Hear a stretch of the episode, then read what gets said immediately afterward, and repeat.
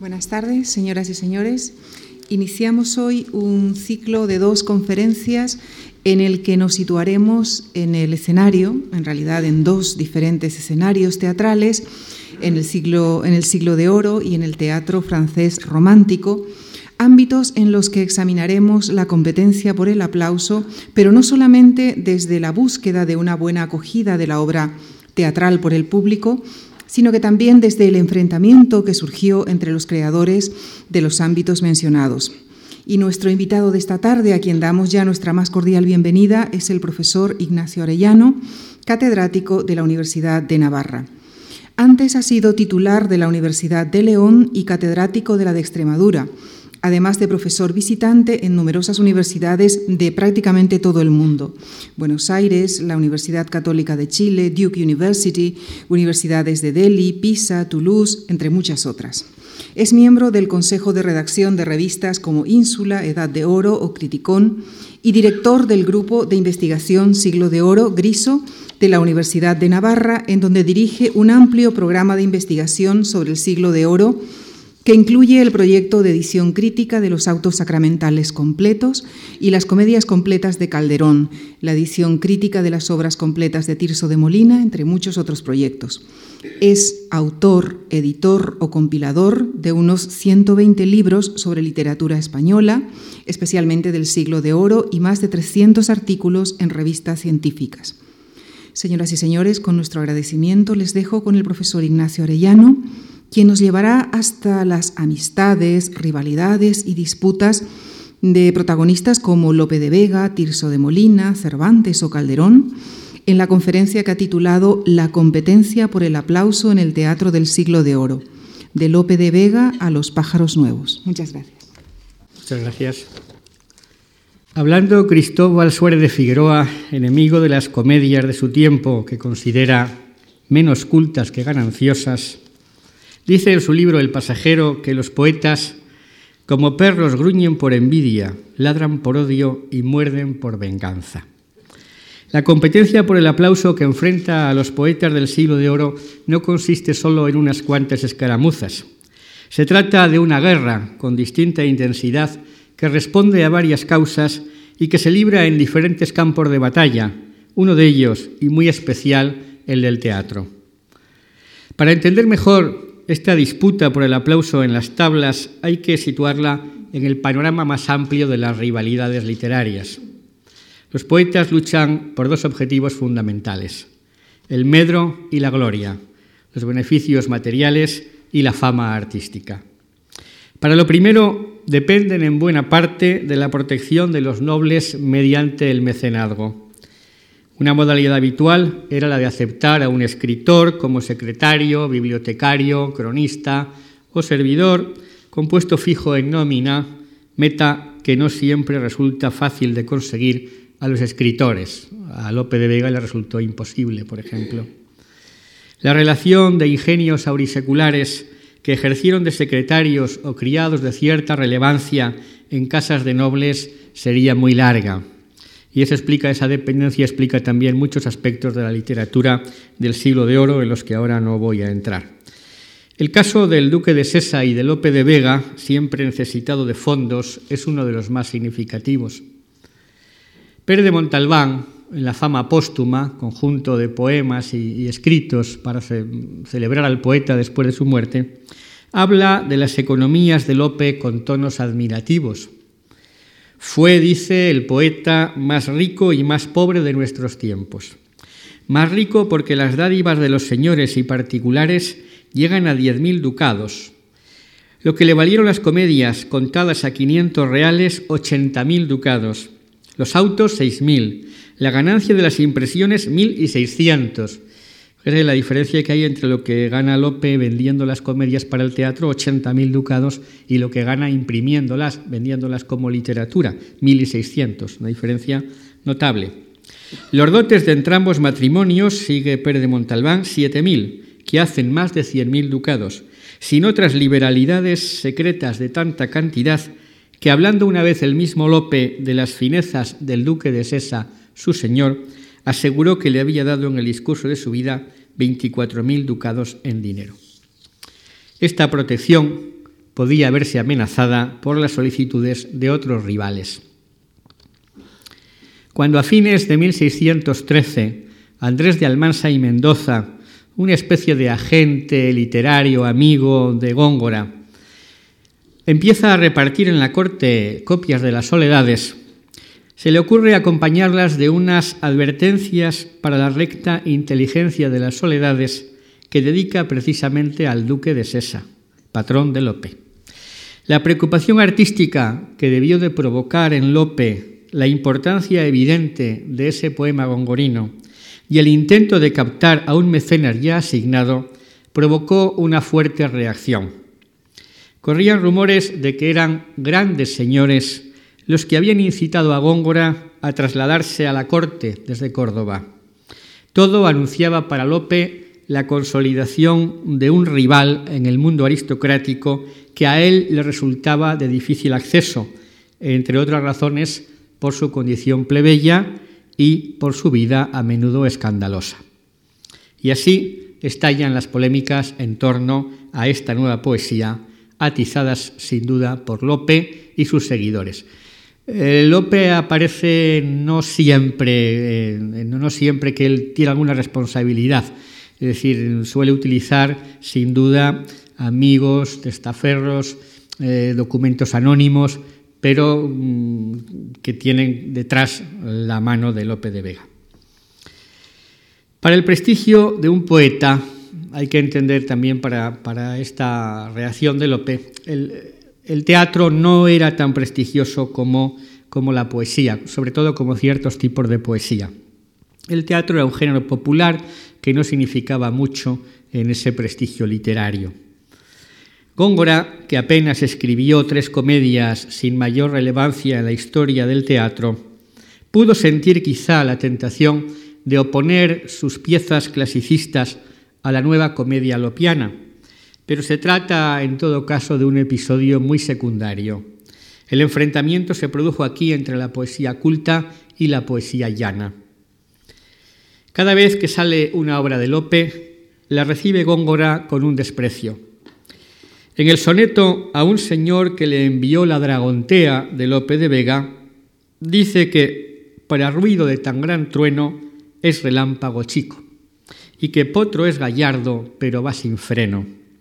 Para la Arcadia, otro de los libros de Lope, donde el poeta había puesto un inventado escudo nobiliario en la portada del libro, responde Góngora burlón con el famoso por tu vida, Lopillo, que me borres las diecinueve torres del escudo, porque aunque todas son de viento, dudo que tengas viento para tantas torres.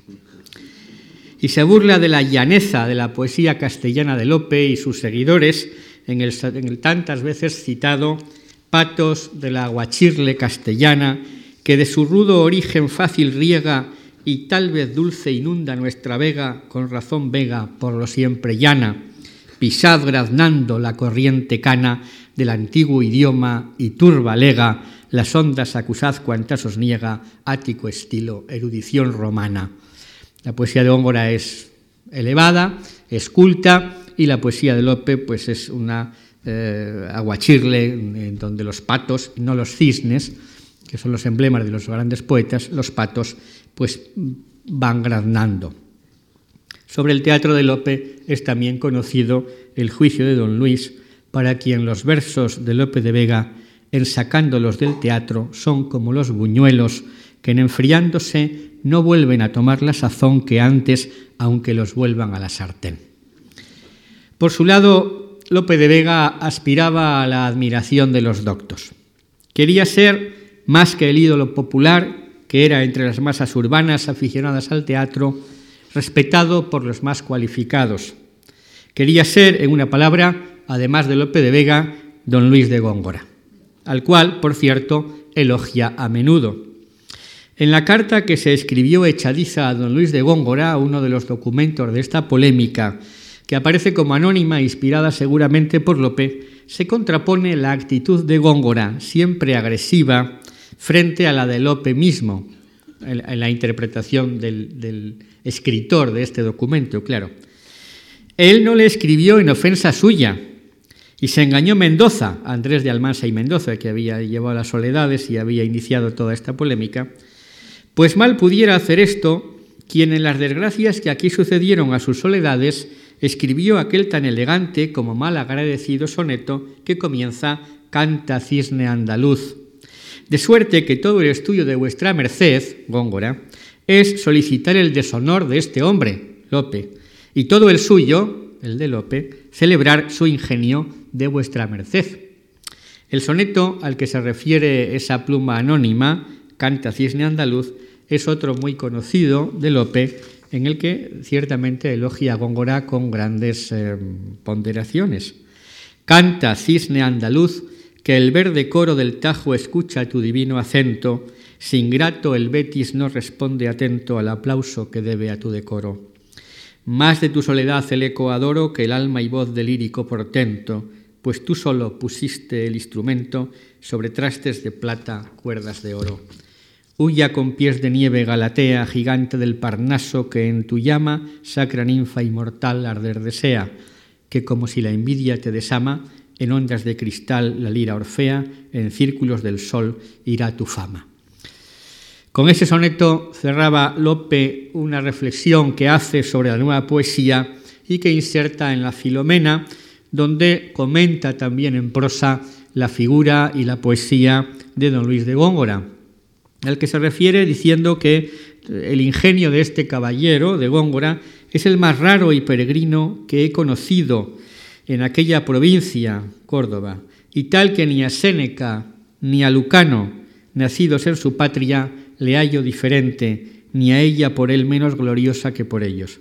Comparar a un poeta contemporáneo con uno de los grandes poetas antiguos es algo extraordinario. Una de las cosas que más irritan a los poetas del tiempo es que la primera edición póstuma de las poesías completas, o casi que quieren ser como completas, de Lope se llamará Obras en verso del Homero español.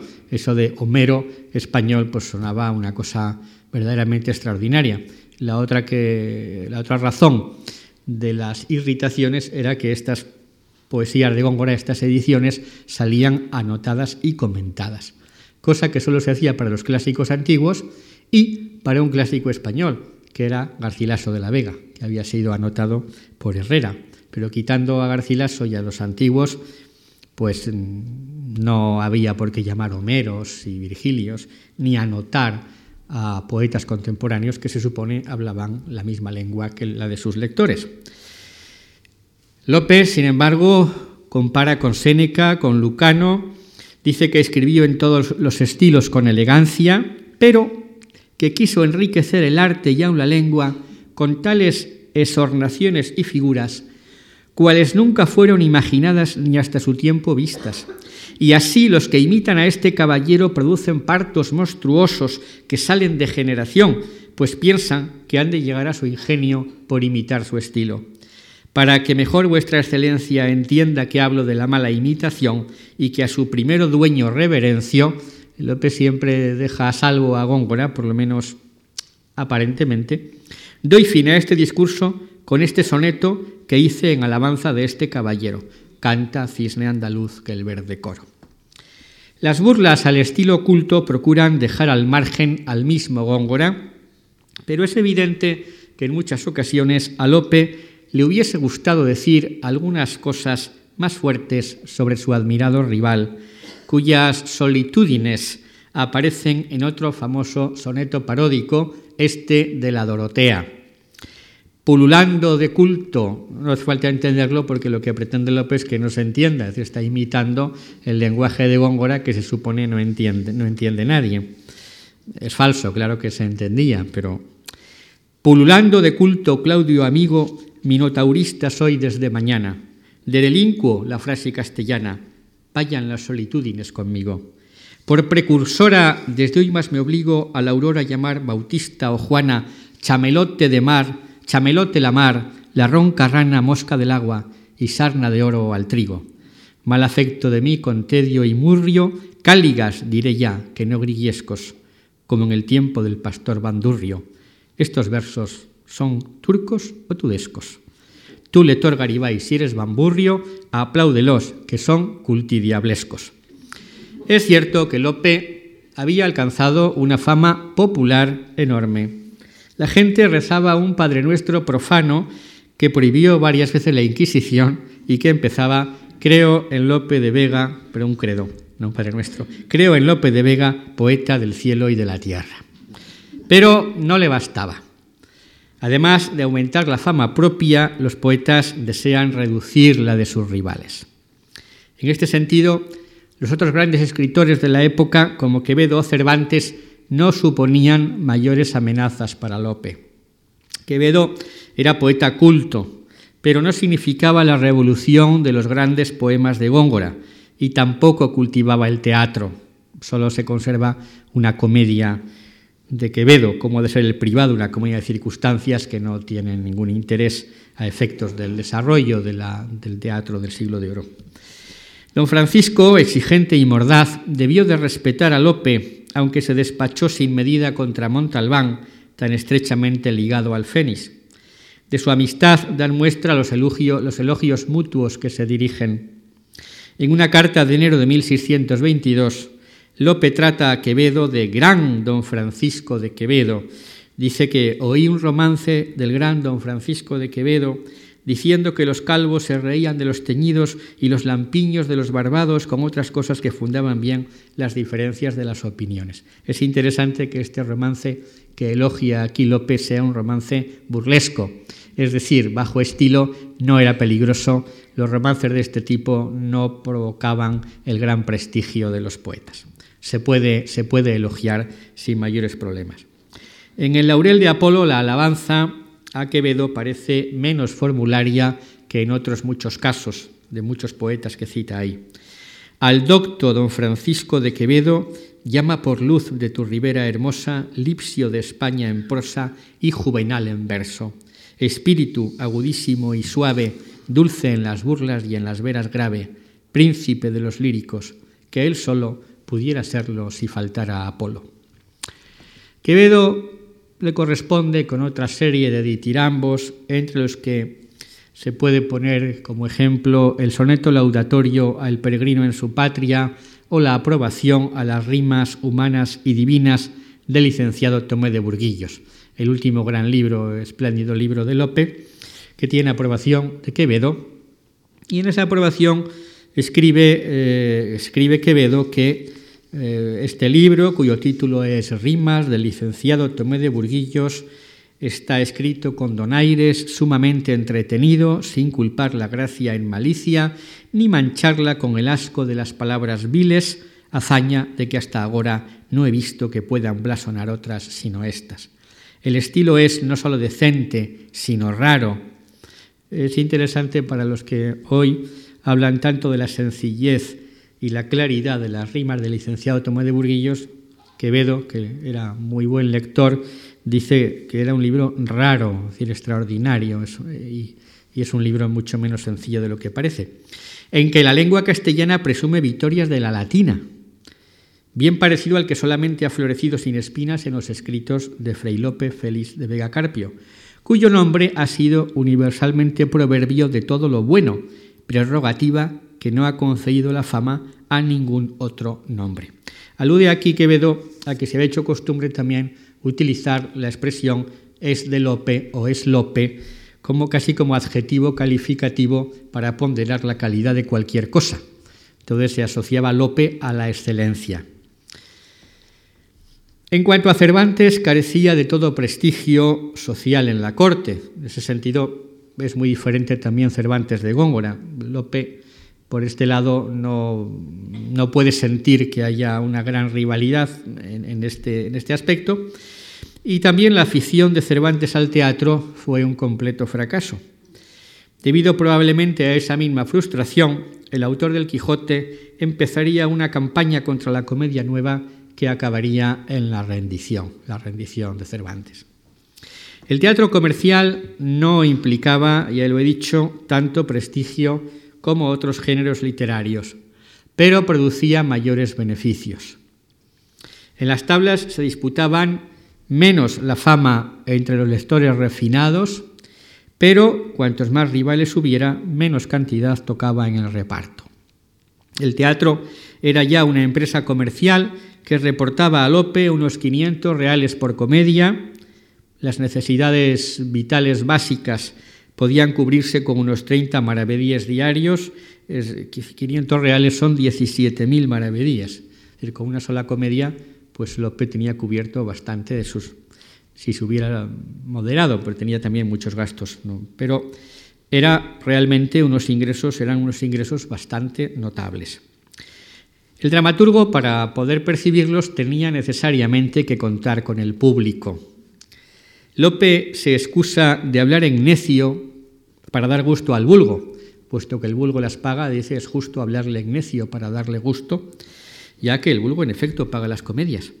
Y en una carta a un amigo de agosto de 1604 señala que si algunos murmuran de su teatro pensando que escribe sus versos por opinión, por ganar fama, Desengáñeles vuesa merced y dígales que lo hago por dinero. Este escribir por dinero, Lope no lo hacía solo por dinero, claro, pero también lo hacía por dinero, en buena parte. Pues este escribir por dinero, ya hemos visto cómo Suárez de Figueroa le parecía mal, menos cultas que gananciosas. También indignaba a otros exquisitos que, como hoy sucede, pensaban que el arte no se puede someter a los mercados, como el cura y el canónigo del Quijote. Argumentaban que el mal del teatro era que las comedias se han hecho mercadería vendible. Si Cervantes mismo compartía esta idea, debió de ser en aquellos momentos en los que no podía vender sus comedias porque las compañías solo querían las de Lope. También se queja de esto un, un triste poeta que aparece en la segunda parte apócrifa del Guzmán de Alfarache, este poeta intenta vender sus comedias al empresario Alonso de Heredia y causa la risa de todos con sus malos versos. Cuando intenta vender las comedias, pues hacen una especie de, presentación y lee unos, trozos de las comedias y todos se ríen. Y el poeta se defiende diciendo, yo creo que vuestras mercedes tienen hecho el estómago al verso de Lope de Vega y ya no les parece nada bueno. Esto mismo es lo que pensaba y lo que decía Cervantes. Pero a pesar de ese casi monopolio de Lope en su época de auge, mira con recelo a otros dramaturgos, aunque tuviese con ellos buenas relaciones y gozase de la admiración de todos, entre los que destacan Pérez de Montalbán, que Bedo llamaba a Pérez de Montalbán retacillo de Lope de Vega, para burlarse de esa, de esa gran admiración que Pérez de Montalbán sentía por, por su maestro, o Vélez de Guevara, Lope los elogia, elogia a Guillén de Castro, a Mira de Amezcua. Sin embargo, se burla de una comedia de Mira de Amezcua, La Rueda de la Fortuna, en una carta al duque de Sesa de 1604, donde consigna además algunas prácticas curiosas del público toledano al que se le había prohibido silbar y al no poder hacer ruidos con la boca los hacía con el trasero. Representa, dice Lope, representa Morales. Morales era un, autor de comedias, un empresario, director de compañía teatral. Representa Morales, no debía de hacer buenas comedias y la gente silbaba. Silba la gente. Unos caballeros están presos porque eran la causa de esto. O sea, los caballeros que eran gamberros y incitaban a, a silbar y empezaron el escándalo. Pregonóse en el patio que no pasase tal cosa y así, obligados los toledanos a no silbar, Sepén, que para el alcalde mayor ha sido notable desacato, porque estaba ese día sentado en el patio. Aplacó esto porque hizo La Rueda de la Fortuna, comedia en la que un rey aporrea a su mujer y acuden muchos a llorar este paso como si fuera posible. O sea que a Lope, que fue acusado por los clasicistas de disparatar, le parece absurda una escena de Mira de Amezcua, de la Rueda de la Fortuna, en la que un rey aporrea a su mujer. Hay que recordar que ya en el arte nuevo había dicho Lope que cada personaje se tenía que comportar como quien era. Por tanto, el rey se tiene que comportar como rey. Y esto de arrastrar a la reina por el suelo y golpearla, pues de aporrearla era indecoroso y por tanto inverosímil. Pero lo que de verdad molesta a Lope no parece que sea esta inverosimilitud indecorosa, de, los, cosas, hay muchos ejemplos en sus propias comedias, sino eso de que acudan muchos a llorar este paso como si fuera posible. Es decir, lo que le molesta a Lope es el éxito popular y el impacto que la comedia de Mira causaba en el público. Lo veremos confirmado por otro texto que leeré enseguida. Ruiz de Alarcón nunca fue un rival de gran importancia, eh, además su interés por el teatro era relativo, en cuanto Ruiz de Alarcón consigue un puesto de oidor, mm, abandona el teatro, por tanto nunca fue un rival de importancia, pero no se profesaban grandes amistades. En la dedicatoria de los españoles en Flandes, Lope alude a Ruiz de Alarcón, que era jorobado de pecho y espalda, y califica de gente perversa y mala a los que tienen alguna deformidad. Esos poetas ranas en la figura y en el estrépito, que son gibones envidiosos. Verdad es que Ruiz de Alarcón dirigió también sus pullas al Fénix, entre otros lugares en los pechos privilegiados, aludiendo a sus amoríos con Marta de Nevares. Culpa un viejo avellanado, tan verde que al mismo tiempo que está forrado de martas, anda haciendo madalenos. Quizá molestara a Lope también el permiso que dieron a Ruiz de Alarcón para publicar sus comedias, permiso que a Lope se le negaba, según se queja en otra carta a Hurtado de Mendoza, allá por abril de 1628. Las comedias de Alarcón han salido impresas. Solo para mí no hay licencia. Del vulgo se queja y le llama bestia fiera. Se refiere a un prologuillo que tiene Ruiz de Alarcón en, en la edición de sus comedias, prólogo al vulgo, que le llama en efecto bestia fiera. Dice, ahí tienes estas comedias bestia fiera, trátalas como sueles, sílvalas si quieres que ahora ya sean eh, en el papel, se han librado del peligro de tus silbos reales en, los teatros. Dicen que el vulgo, comenta Lope, ha vuelto por sí en una sonetada, o sea que le han escrito un montón de sonetos mm, jocosos y burlescos contra, contra Ruiz de Alarcón. Si la cobro, si la consigo, la verá vuestra merced. Lope iba a buscar los sonetos contra Luis de Alarcón también, pues para, extenderlos. Eh, Tirso de Molina es uno de los seguidores más importantes de la fórmula de Lope y uno de sus grandes admiradores. En muchas ocasiones defiende con entusiasmo a la comedia nueva y a su principal inventor. Baste recordar un extenso pasaje de una comedia de Tirso, La fingida Arcadia, inspirada en la Arcadia de Lope de Vega, en donde se elogia muchas obras de Lope con sus títulos, y eh, donde se compara a Lope con Cicerón, con Boccaccio, con Ovidio, con Ariosto, con Tasso, que les hace ventaja a todos. Dice uno de los personajes de la comedia, pluma de Lope de Vega la fama se deja atrás.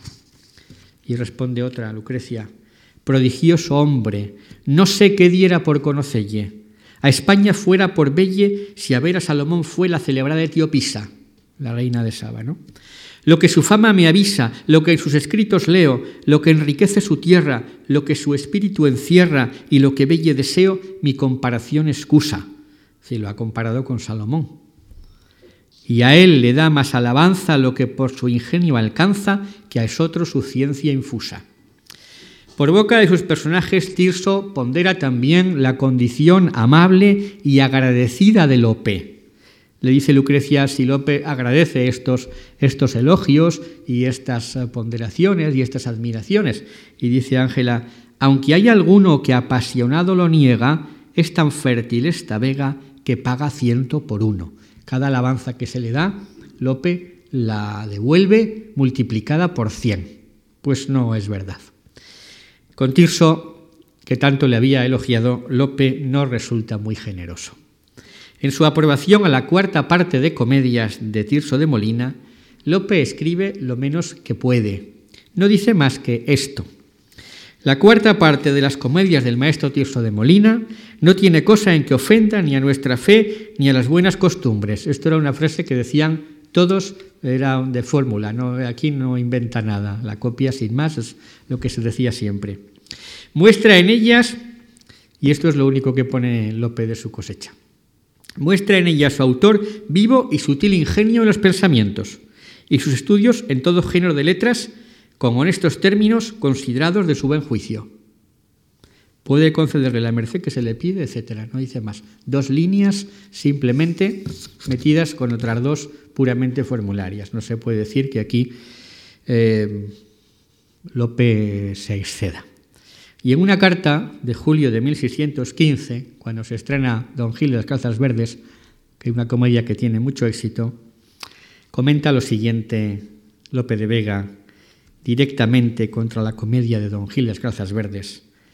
Ah, está comentando el escándalo de un celoso que dice que perdía el tal hombre el juicio de celos con tantos desaires, voces y desatinos que se le llegaba más auditorio que el que ahora tienen con Don Gil de las Calzas Verdes, desatinada comedia del mercedario.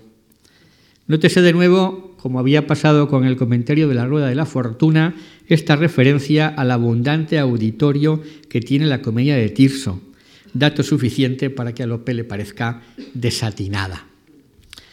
Se ofende de que lo mezclen con otros dramaturgos como si estuvieran al mismo nivel, aunque sean amigos suyos. Se le ocurrió en cierto momento al Senado cómico, no, sabemos a quién, una especie de desafío poético que Lope considera indigno, como escribe otra vez a Hurtado de Mendoza. Esto sucedía por el otoño de 1628. Estos días se decretó en el Senado cómico, dice Lope, que Luis Vélez, don Pedro Calderón y el doctor Mescua hiciesen una comedia, y otra en competencia suya, el doctor Montalbán, el doctor Godínez, que era converso, no era cristiano viejo, y el licenciado López de Vega, y que se pusiese un jarro de plata en premio. Respondí que era este año capellán mayor de la congregación y que para el que viene aceptaría el desafío. Grande invención, solemne disparate, desautorizada cosa, gran plato para el vulgo. ¿A quién se le estas competencias, voy a escribir yo una comedia con Montalbán y Godínez para enfrentarla a otra que hagan Vélez, Calderón y Mescua. De solemne disparate, dice. Pero la enemistad y la competencia más notable es sin duda la que lo relaciona con Cervantes, quien debió de ver con frustración que su propuesta teatral era ignorada, mientras triunfaba la de Lope, que en el fondo siempre le pareció a Cervantes superficial y hasta disparatada. Algunos textos evidencian, sin muchos comentarios, este vaivén de admiración y desprecio que se establece entre los dos. En el prólogo de las ocho comedias y ocho entremeses incluye Cervantes este elogio para Lope que no suena del todo sincero. Compuse hasta veinte comedias o treinta que todas ellas se recitaron sin que se les ofreciese prueba de pepinos ni de otra cosa arrojadiza. El público del 17, pues cuando le gustaba la comedia, tiraba pepinos y dice sobre de Cieroa y también tiraba elementos de construcción, o sea, ladrillos y piedras. Hay un chiste que, que hacen sobre uno de los actores cantantes de la época que lo comparaban con Orfeo porque cuando cantaba también las piedras iban detrás de él. Tuve otras cosas en que ocuparme. Dejé la pluma y las comedias y entró luego el monstruo de naturaleza, el gran Lope de Vega, y alzóse con la monarquía cómica. Avasalló y puso debajo de su jurisdicción a todos los farsantes. Llenó el mundo de comedias propias, felices y bien razonadas, y tantas que pasan de diez mil pliegos los que tiene escritos. En el viaje del Parnaso lo llama poeta insigne y Lope le corresponde en el Laurel de Apolo con un elogio un poco, un poco extraño. La fortuna envidiosa hirió la mano de Miguel Cervantes, pero su ingenio en versos de diamantes los de plomo volvió con tanta gloria que por dulces, sonoros y elegantes dieron eternidad a su memoria. Llamar a los versos de Cervantes dulces, sonoros y elegantes a juzgar, por los que conservamos de él, no parece que responda a la realidad. Es raro ese elogio precisamente a los versos cervantinos que no, no son gran cosa. En realidad lo que piensa Lope de los versos de Cervantes lo dice en una carta, una carta en principio no, no dispuesta para la publicación, que escribe a un amigo de Valladolid en 1604 el año final del año 4 se imprime ya la primera parte del Quijote, donde Lope dice, menos complaciente ya con los versos de Cervantes, De poetas no digo nada, buen siglo es este. Muchos están en cierne para el año que viene, pero ninguno hay tan malo como Cervantes, ni tan necio que alabe a Don Quijote. Si Lope había leído con prisa el Quijote recién impreso final de 1604, poco hubieron de gustarle los comentarios del canónigo sobre las comedias de su tiempo en el capítulo 48, comedias de su tiempo que eran sobre todo las comedias de Lope de Vega. Estas, dice el señor canónigo, estas comedias que ahora se usan, todas o las más, son conocidos disparates y cosas que no llevan ni pies ni cabeza. Y con todo eso el vulgo las oye con gusto, Ahí respira Cervantes por la herida, que es el vulgo no quiere oír sus comedias. Estas sí. Y las tiene y las aprueba por buenas, estando tan lejos de serlo. Y los autores que las componen y los actores que las representan dicen que así han de ser, porque así las quiere el vulgo. Está, está casi citando textualmente a Lope de Vega. Y que a ellos les está mejor ganar de comer con los muchos que no opinión con los pocos. Y aunque algunas veces he procurado persuadir a los actores que se engañan en tener la opinión que tienen y que más gente atraerían y más fama cobrarían, una ilusión completamente eh, absurda, en tener la opinión que tienen y que más gente atraerían y más fama cobrarían, representando comedias que sigan el arte, que no con las disparatadas, ya están tan asidos y incorporados en su parecer que no hay razón ni evidencia que de él los saque. No sabemos qué evidencia puede ofrecer aquí Cervantes cuando la única evidencia es que las comedias que triunfaban en el teatro eran las de Lope. Y el cura asiente. Pues sí, habiendo de ser la comedia, según le parece a Tulio, espejo de la vida humana, ejemplo de las costumbres e imagen de la verdad, las que ahora se representan son espejos de disparates, ejemplos de necedades e imágenes de lascivia que entre Cervantes y Lope había una tensa amistad muy precaria, o si se quiere, una enemistad larvada que salía muy a menudo, pues se trasluce en otros muchos testimonios, como el del prólogo del Quijote apócrifo, en el que Avellaneda acusa a Cervantes de atacar a Lope por tenerle envidia. Él tomó por medios el ofenderme a mí particularmente, a quien tan justamente celebran las naciones extranjeras, y la nuestra debe tanto por haber entretenido honestísima y fecundamente tantos años los teatros de España con estupendas e innumerables comedias. Cervantes se siente ahí aludido y responde, claro está, en el prólogo de la segunda parte del Quijote. No voy a hacer toda la historia de esta enemistad porque tiene muchos episodios, pero estos son un poco los fundamentales. Eh, capítulo 48 de la primera parte del Quijote, el prólogo de Avellaneda, del Apócrifo, y prólogo de la segunda parte del Quijote, que responde a este de Avellaneda.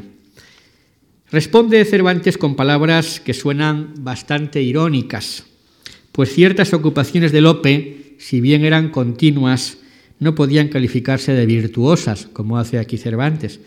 He sentido que me llame envidioso, responde Avellaneda. No tengo yo que perseguir a ningún sacerdote, ya se había ordenado Lope, y más si tiene por añadidura ser familiar del santo oficio, que era otro cargo de Lope. Y si él lo dijo por quien parece que lo dijo, o sea, por Lope, engañóse del todo en todo, que del tal adoro el ingenio, admiro las obras y la ocupación continua y virtuosa. Cervantes tuvo que aceptar la fórmula de Lope aunque a regañadientes, como reconoce en el diálogo de la comedia y la curiosidad que tiene que poner en el rufián dichoso para explicar, entre otras cosas, después de haber atacado los disparates de la comedia nueva, después de haber defendido el arte, o sea, el conjunto de reglas antiguas, por qué ahora en el rufián dichoso el propio Cervantes trae a un protagonista que empieza sus aventuras en Sevilla para saltar en los actos siguientes a México, rompiendo con esa supuesta unidad del lugar. Y entonces explican este, este diálogo de la comedia y la curiosidad que los tiempos mudan las cosas y perfeccionan las artes. Buena fui pasados tiempos, dice la comedia, y en estos, si los mirases, no soy mala, aunque desdigo de aquellos preceptos graves. He dejado parte de ellos y he también guardado parte, porque lo quiere así el uso que no se sujeta al arte. Es decir, el uso, el uso significa el público.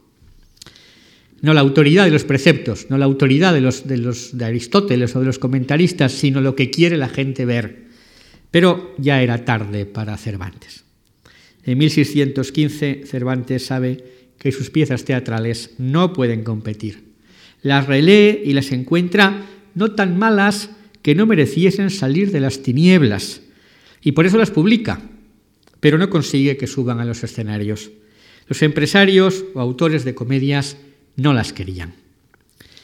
Me dijo un librero en esta sazón que él me las compraría, las comedias, si un autor de título los autores de título eran los que tenían título del Consejo de Castilla, en el, fueron doce como máximo, eran los más importantes, eran los que marcaban el tono y el desarrollo del teatro en la época. Y un autor de título le había dicho a este librero que de mi prosa se podía esperar mucho, pero que del verso nada. Y si va a decir la verdad, cierto que me dio pesadumbre el oírlo, dice Cervantes. Y esa pesadumbre se la confirman una y otra vez los mismos autores con su indiferencia. Cervantes lo intenta varias veces. En otra ocasión dice, algunos años ha que volví yo a mi antigua ociosidad y pensando que aún duraban los siglos donde corrían mis alabanzas, volví a componer algunas comedias. Pero no hallé pájaros en los nidos de antaño. Quiero decir, que no, no haya autor que me las pidiese, puesto que sabían que las tenía, aunque sabían que las tenía. No, nadie le interesan esas comedias. Cervantes, en suma, no pudo hacer a Lope ni a los demás dramaturgos de su tiempo una competencia real. Esa competencia se va a establecer con la segunda generación que viene pisando fuerte en los escenarios comerciales y en el palacio.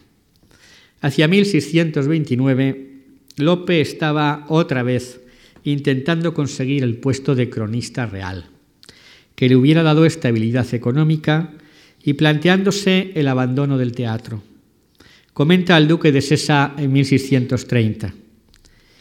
Días ha que he deseado dejar de escribir para el teatro, así por la edad que pide cosas más severas, como por el cansancio y aflicción del espíritu en que me ponen.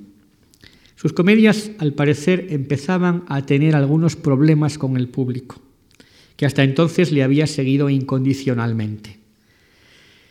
Sigue esa carta con desagradar al pueblo dos historias que le di bien escritas y mal escuchadas, no sabemos qué comedias fueron estas a las que se refiere aquí Lope, he conocido o que quieren ver desaños o que no quiere el cielo que halle la muerte a un sacerdote escribiendo lacayos de comedia. Lope no logra sus esperanzas de ese nombramiento de cronista real.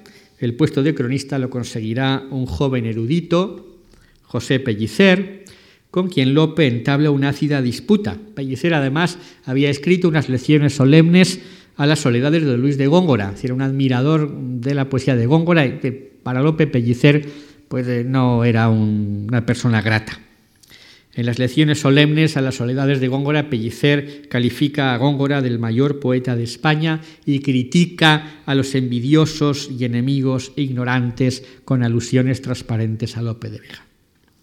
Viejo y melancólico, desengañado de los mecenas, sintiéndose por primera vez abandonado del público, Lope vuelve sin embargo al teatro con algunas obras maestras como El castigo sin venganza o Las bizarrías de Belisa. Eran sus últimos intentos. En el final de Las bizarrías de Belisa se dirige al público. Senado ilustre, el poeta que ya las musas dejaba, con deseo de serviros, volvió esta vez a llamarlas para que no le olvidéis. En esa pieza vuelve a criticar a los rivales, esos poetas cultos que aun después de la muerte de Góngora seguían cultivando con éxito un lenguaje como el de la Lucinda de la comedia, aquella que escribe en culto por aquel griego lenguaje que no le supo Castilla ni se le enseñó su madre. Los pájaros nuevos, Pellicer, Calderón, Rojas, Coello, que identifica con los secuaces de la poesía culta, pertenecían la mayoría a familias de cierto rango social y tenían buena entrada en la corte, cosas que le eran ajenas al propio Lope. En la égloga Amarilis alude a ellos. Canta, dice, refiriéndose a sí mismo, canta y darás envidia a los pájaros nuevos que fastidia el canto de los dulces ruiseñores. Lope es el dulce ruiseñor, los otros son unos pájaros nuevos, contra los que vuelve a cargar en la égloga Claudio. Verdadero manifiesto contra los jóvenes dramaturgos y una reclamación de respeto por haber sido el creador de la comedia que ahora todos imitan usurpándole el aplauso y además murmurando contra él. Débenme a mí de su principio el arte, si bien en los preceptos diferencio rigores de Terencio. Ya está de suerte trivial la senda, y ahora es fácil recorrerla, que a todos el asunto facilita, porque la copia escrita es fuerza que se venda, sin esta confusión, como renuevos, compiten lo sublime con argumentos nuevos, pero tengo por vana hipocresía hurtar de noche y murmurar de día. Estos que me hurtan a mí, las comedias, los inventos, las formas, me hurtan de noche y encima de día murmuran contra mí. Lope debió de sentir celos de quienes le iban desplazando, especialmente Calderón, quien lo cita con elogio en varias comedias, pero que era sin duda un rival peligroso, el rival más peligroso. Algunos detalles sugieren el desagrado de Lope.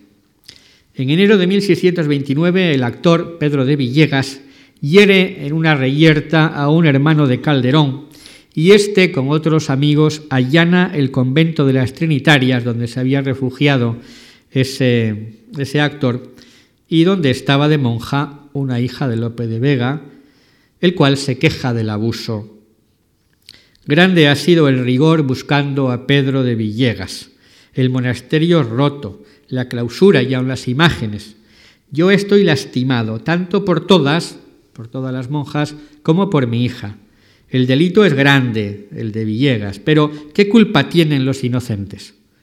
Mas cuando no la tuvieron los corderos de la hambre de los lobos es decir, califica de lobos al Calderón y, y sus compañeros. Y el elogio que corresponde a Calderón en el Laurel de Apolo no puede ser más lacónico. En estilo poético y dulzura, sube del monte a la suprema altura. Es significativo que hasta 1630, más o menos, muchas comedias que no eran de Lope se publicaran con su nombre, para hacerlas más atractivas, más vendibles. Incluso La vida sueño apareció en una edición a nombre de Lope de Vega. Pero en los años siguientes se invirtió la práctica y comedias de Lope empezaron a atribuirse a Calderón. Manipulaciones de los impresores que indican claramente quién era el mejor reclamo de venta y cómo estaba pasando la afición de Lope a ser sustituida por la de Calderón. Sin duda la muerte de Lope en 1635 aceleró el proceso las comedias nuevas, ansiadas por el público, ya no le podían ser atribuidas y se produce el relevo. Como el propio Lope había asumido desengañado, el mundo ha sido siempre de una suerte, ni mejora de seso ni de estado. Quien mira lo pasado, lo por venir advierte, fuera esperanzas, si he tenido alguna, que ya no he menester a la fortuna. Ya va de retirada. La batalla por el aplauso había terminado. Calderón dominará la escena sin grandes rivales. Su seguidor más notable y heredero como dramaturgo oficial de la corte, será nombrado dramaturgo oficial de Carlos II, Francisco Antonio Vances Candamo, será ya una figura poco relevante en la historia del teatro español. Es una figura interesante, pero ya es, es final, no aporta nada, nada nuevo, no renueva nada el, pobre Vances Candamo se encuentra con que incluso después de muerto Calderón, los autos sacramentales siguen representándose los de Calderón en detrimento de los de Vances, que cada año entregaba a la Junta del Corpus un par de, autos que sistemáticamente eran rechazados para poner los de Calderón en escena. Compiten sin esperanzas. En la loa para el auto del primer duelo del mundo, escribe Vances Candamo, que todo sea nuevo hoy, retirándose lo antiguo. Se refiere al cántico nuevo, el cántico nuevo del Evangelio, pero en realidad se está refiriendo a sus autos sacramentales nuevos. Y porque lo hizo además explícitamente cuando sigue con la loa, se acuerden que aunque los autos del Fénix esclarecido de España, se refiere a Calderón, no hay quien iguale, ni aun quien pueda presumirlo, quiere Dios nuevos elogios conforme da nuevos siglos. Pero a veces las cosas son injustas. Calderón resultaba imbatible. Esta loa de Vances Candamo, en la que defiende precisamente los autos nuevos frente al monopolio calderoniano, le imprimió en su gran colección de autos de Calderón Pedro Pando y Mier como loa nada menos que para el gran teatro del mundo. Lope, por único y extraordinario, había sido llamado el ave fénix de los ingenios. Calderón era también otro pájaro que volaba demasiado alto. Nada más, muchas gracias.